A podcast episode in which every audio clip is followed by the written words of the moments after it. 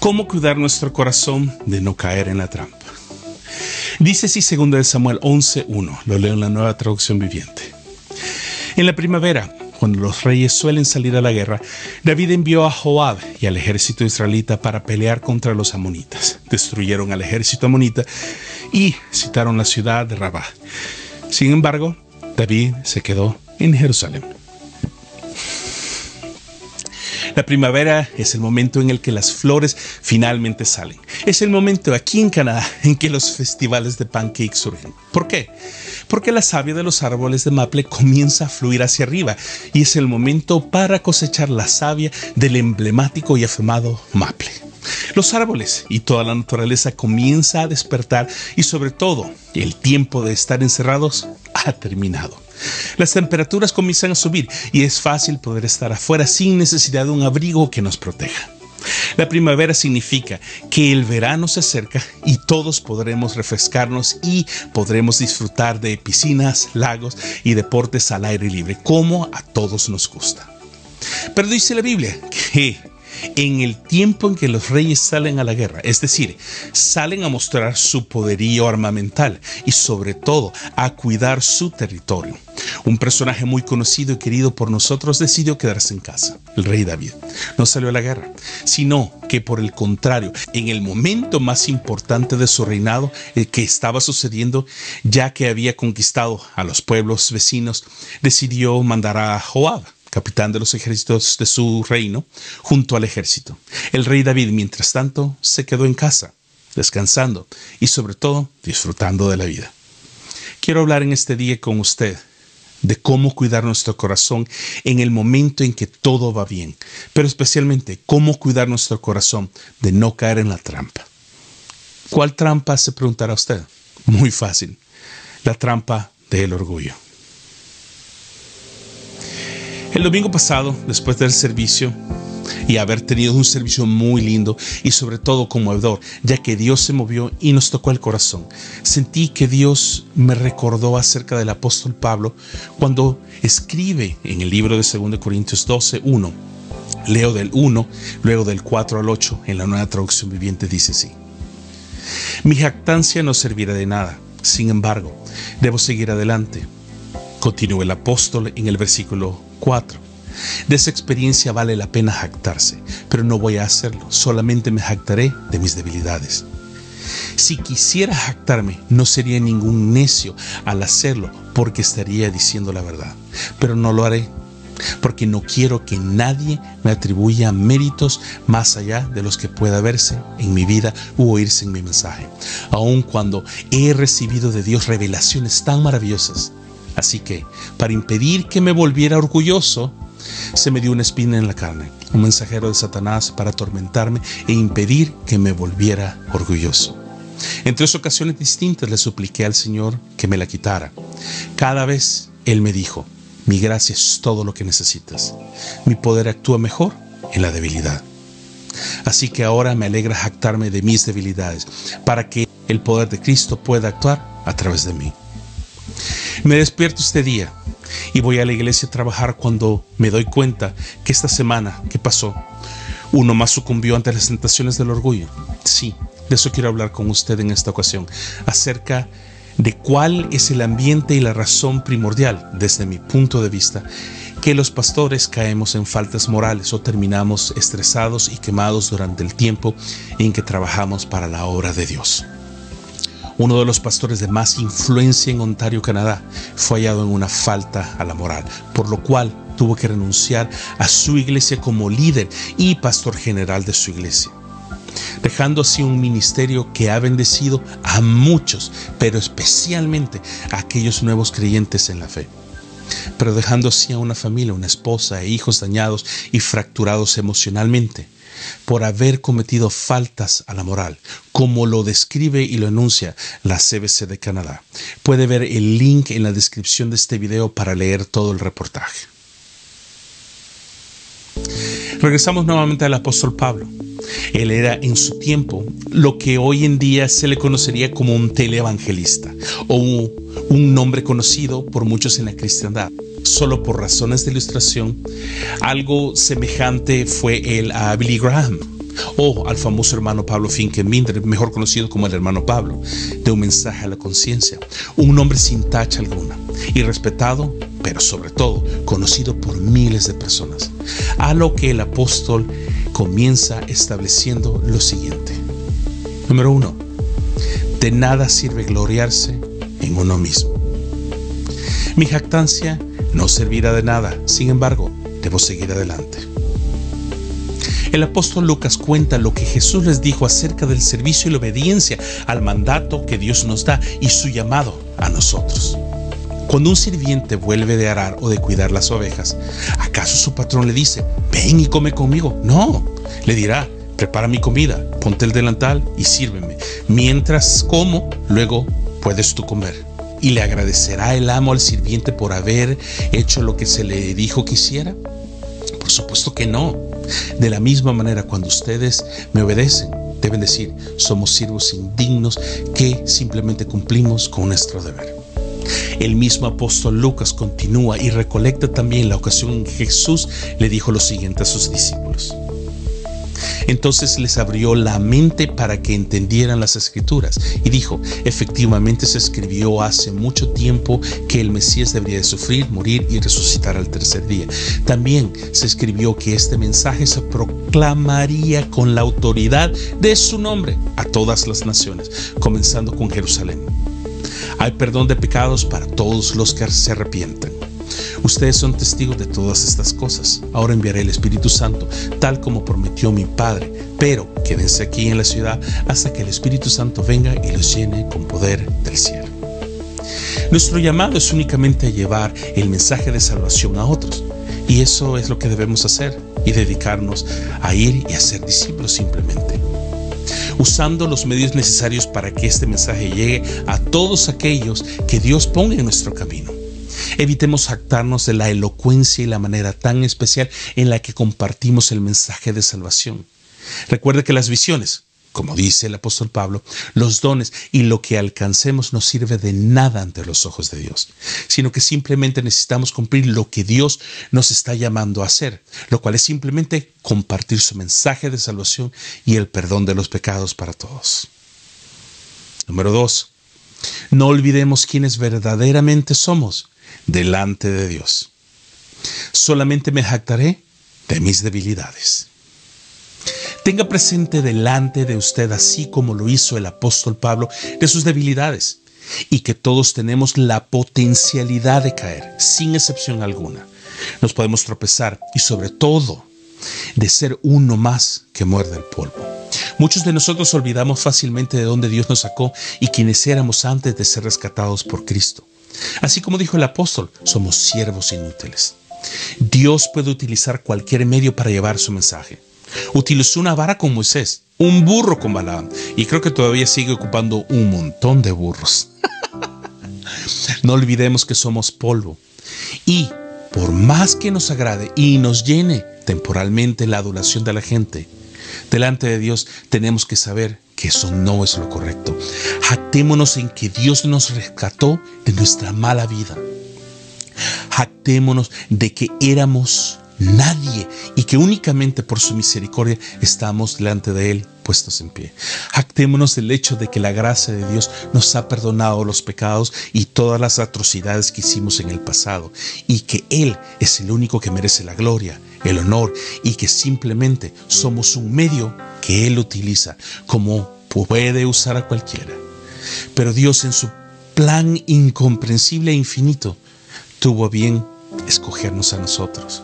Ahí es donde debemos estar siempre de pie, delante de Dios, que por su mano y misericordia estamos firmes y aunque le fallamos, Él nos sigue perdonando una y otra vez y otra vez y otra vez. En eso debemos jactarnos, de que sin Dios nada somos y que su amor es la razón por la que aún estamos con vida, simplemente porque Dios no ha acabado su plan con nosotros. Número 3. Solo, únicamente, nada más por y simplemente por su gracia. No sé si usted ha visto la película, pero déjeme recordar la película Kung Fu Panda, en la que Po, un panda, no debería haber sido escogido como el guerrero del dragón, porque cayó del cielo y se puso en el medio del camino y por suerte le cayó a él el turno. Lo que quiero decir es que no hay nada en nosotros como pastores que nos haga especiales. Usted sabe que, al igual que yo, que no hay ningún atajo especial o una línea exclusiva que nosotros accedemos como pastores para buscar a Dios y que somos de la mejor clase de personas que existen en el mundo. No lo es así.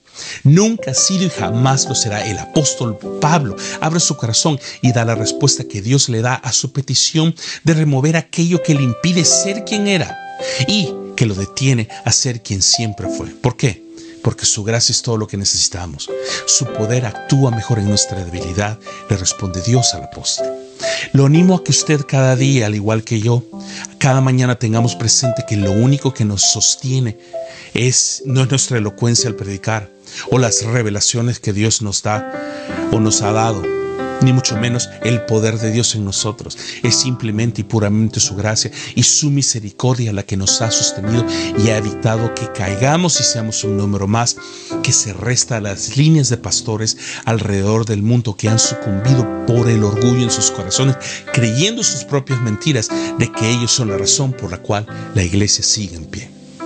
No es fácil, ya que la adulación de las personas es dulce y es tan placentera que es muy fácil caer. Déjeme ponérselo en perspectiva. El antifreeze que se utiliza para que los carros limpien los parabrisas tiene una fórmula que es nociva y venenosa para cualquiera que lo ingiera. Pero a su vez, el porcentaje de azúcar es tan alto que se utiliza muchas veces para atraer ratas y ratones para matarlos cuando hay plagas. De la misma manera es la adulación, dulce y deliciosa, pero al final envenena nuestro corazón, nuestros pensamientos y nuestra alma. Se preguntará cómo evitar caer en la tentación del orgullo. Déjeme apuntar a tres cosas que en mi vida he visto que nos pueden ayudar a evitar caer en la tentación del orgullo. Evite aislarse de su iglesia. Manténgase al alcance de una llamada telefónica. Uno de los problemas que sobresalen en el caso del rey David es simplemente el hecho de que no estaba haciendo su trabajo. Me refiero a que en el momento en que todos los reyes salían a la guerra, él decidió no ir. David decidió aislarse de su pueblo e irse por donde él creía conveniente para él mismo. Decidió quedarse en el palacio, levantarse tarde por la mañana, encender las noticias, en lo que se tomaba un café bien merecido. Había trabajado duro, había predicado el domingo los múltiples servicios de la iglesia. Había orado por los enfermos y gracias a Dios Él mostró su misericordia sobre su pueblo y sanó a los enfermos. Había palabra profética en medio del tiempo de la música. La música estuvo bien y lo mejor, de todo es que nada había salido mal. El sonido, las luces, el live stream y todo había salido bien. Por esa y otras razones más, Él merecía su descanso y que nadie lo molestara. Las ofrendas habían estado mejor que nunca, así que en base a esos estándares la iglesia estaba caminando por donde tenía que ir. Bien hecho yo. Muchos de nosotros no tenemos la dicha que otros pastores tienen de manejar el carro de la iglesia. Salen a comer con la tarjeta de crédito de la iglesia. La iglesia les da casa, les paga viáticos y les da muchísimo más. Y cuando la paz viene a nosotros, nos volvemos autocomplacientes con nosotros mismos, creyendo lo que, que lo que tenemos, lo tenemos porque nos lo merecemos. Mientras tanto, estamos totalmente equivocados, ya que cuando menos lo pensemos, caminaremos en la terraza y habrá una Betsabé lista para guiarnos a la decadencia y a la falta. No se aísle de su congregación a pesar de todo, aún Joel Austin se le conoce porque al final de cada servicio siempre está a la puerta de su iglesia dándole las gracias a la gente por haber llegado de visita a su iglesia. Pastor, no permita que las ocupaciones de la vida ni el ministerio lo consuman o se aísle de hacer lo que Dios nos ha llamado a hacer. Tener cuidado de las personas que Dios nos ha dado el privilegio de servir. Trabajamos para ellos y tenemos que darnos por ellos que no se nos olvide. Si amamos a Dios, tenemos que amar a su pueblo. Así como le dijo Jesús al apóstol Pedro, ¿me amas más que a estos? Apacienta mis ovejas. Usted decide ser pastor o lobo, pero no puede ser lobo pastor a la vez. Miembro de la iglesia, si su pastor es inalcanzable y hasta tiene que andar su pastor con guardaespaldas, salga de sí, sálgase de ahí hoy mismo, ya que ese es un falso ministro o un falso profeta. ¿Por qué se lo digo? Porque ni siquiera Jesús mismo dejó que lo hicieran. Dijo varias veces en varias ocasiones que dejaran que la gente se acercara a él. Miembro de la iglesia, deje de tratar a su pastor como estrella de rock, ya que todas las estrellas terminan estrelladas. Remueva de su vocabulario tres frases tóxicas para la iglesia cristiana. Mi iglesia, mi ministerio, mi visión. Muchos de nosotros nos adueñamos de lo que no nos pertenece, pensando que sin nosotros esta iglesia no estaría en donde está, ya que nos necesitan a nosotros para poder seguir adelante. Yo soy uno de esas personas que no quiere estar en el ministerio y me le he corrido a Dios varias veces. Pero Dios siempre me regresa a servirle a Él, lo cual francamente lo hago con mucho amor y mucho regocijo. Y sobre todo, con agradecimiento, porque Él tiene a bien considerarme a mí como siervo inútil para su plan maravilloso en donde yo vivo. Creo que por estas razones, pocas veces yo he dicho y he estado en la posición de decir mi iglesia. Pero le invito a que no ocupemos la frase mi iglesia, ya que nosotros no la fundamos. Evitemos decir mi ministerio, ya que ministerio etimológicamente proviene del latín minister, significa sirviente. Por esa razón se nos dice ministros del Evangelio, es decir, siervos del Evangelio de Dios. Recuerde que la única estrategia que tenemos no es una visión, ya que su visión no existe.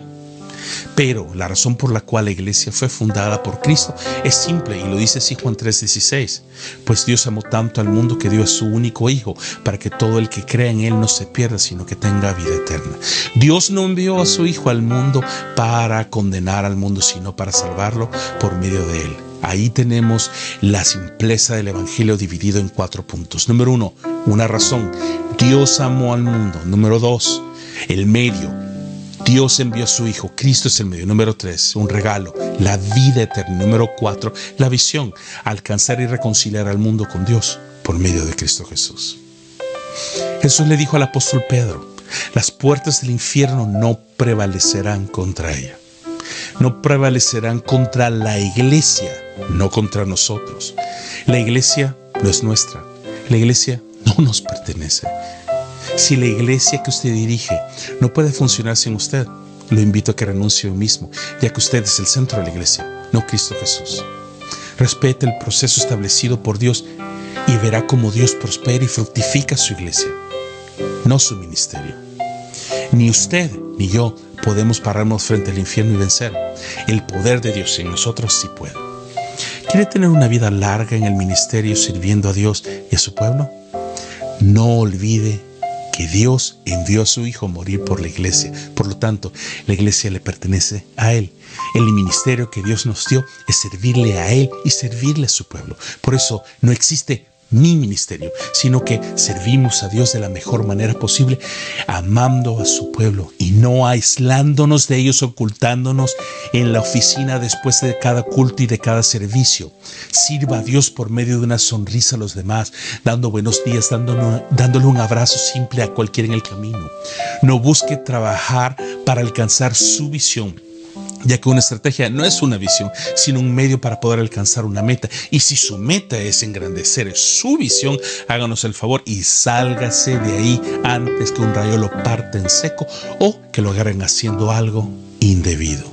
Le pido que ore por nosotros, por lo que Dios ha puesto al frente de las iglesias y que pida por protección y sobre todo que nos ayude a mantenernos con los pies en la tierra para servir y obedecer el llamado y el privilegio que Él nos ha dado de servirle a Él y a usted, su pueblo.